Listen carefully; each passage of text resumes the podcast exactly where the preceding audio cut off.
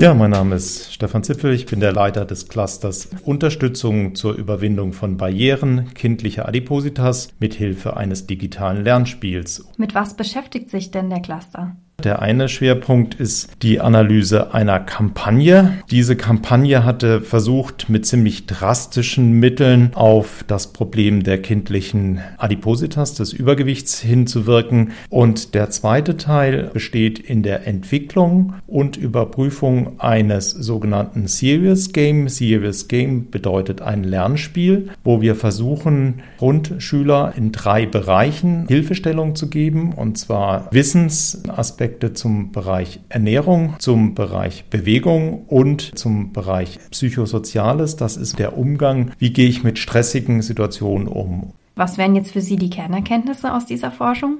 Kindliche Adipositas ist eine, wie es die Weltgesundheitsorganisation sagt, globalen Epidemien. Wir wissen, dass ein hoher Prozentsatz der Kinder, die übergewichtig oder schon adipös sind, auch im jugendlichen und Erwachsenenalter übergewichtig sein werden. Und deshalb ist es besonders wichtig, im Bereich der Prävention was zu tun. Und da geht es natürlich um den Bereich Wissen zu vermitteln, da auch Kinder anzuleiten, ihnen die Möglichkeit zu geben, wie wir es beispielsweise mit unserem sogenannten Rucksackspiel machen, dass Kinder sich den Tagesproviant zusammenpacken und äh, sich mit diesem Rucksack sozusagen dann auch bewegen durch, so wie wir es jetzt gestaltet haben, eine mittelalterliche äh, Landschaft. Das heißt, wir wir haben verschiedene Etappen aufgebaut, wo zwischen den Etappen es wichtig ist, sich zu bewegen, dann bei den verschiedenen Punkten dann sogenannte Lernspiele oder Minigames bekommen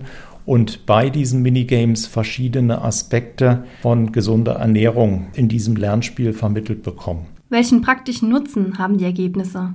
Praktisch ist unsere Idee ganz gezielt, schon im Kindes- und Jugendalter beispielsweise in Schulen eine ergänzende digitale Lernumgebung zur Verfügung zu stellen, weil wir wissen, dass Kinder eine hohe Affinität haben, digitale Medien zu nutzen und sie in dem Fall sozusagen dann mit, mit diesem Medium, was sonst häufig ein Problem ist, nämlich junge Menschen nutzen Medien häufig, sitzen dabei, bewegen sich nicht und dann passiert genau das Gegenteil von dem, was wir erreichen wollen. Dann ist das ein Faktor, warum sie auch an Gewicht zunehmen.